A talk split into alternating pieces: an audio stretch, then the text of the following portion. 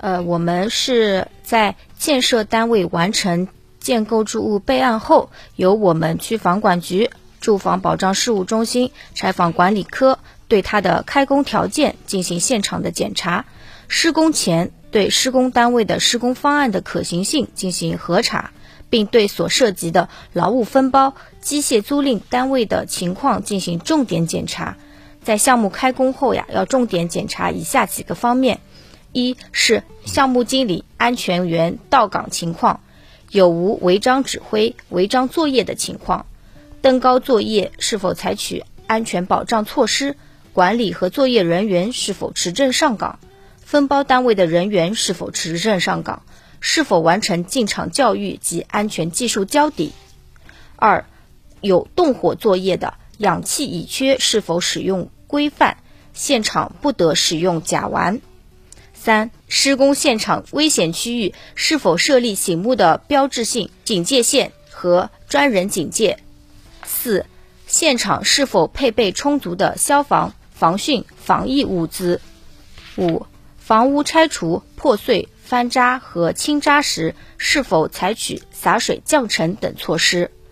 六、现场是否设有项目管理办公室？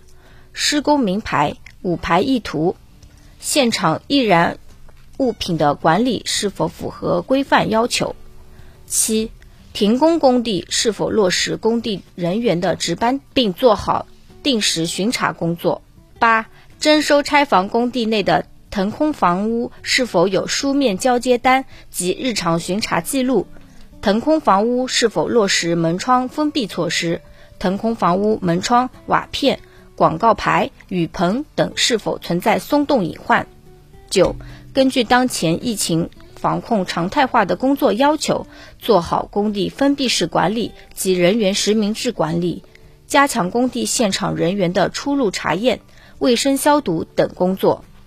如在检查中发现工地存在重大安全隐患或违法违规施工的情况，督促施工单位落实停工整改。形成闭环管理，拆房工地一旦发生应急突发事故，要求施工单位必须按照相关要求及时如实上报。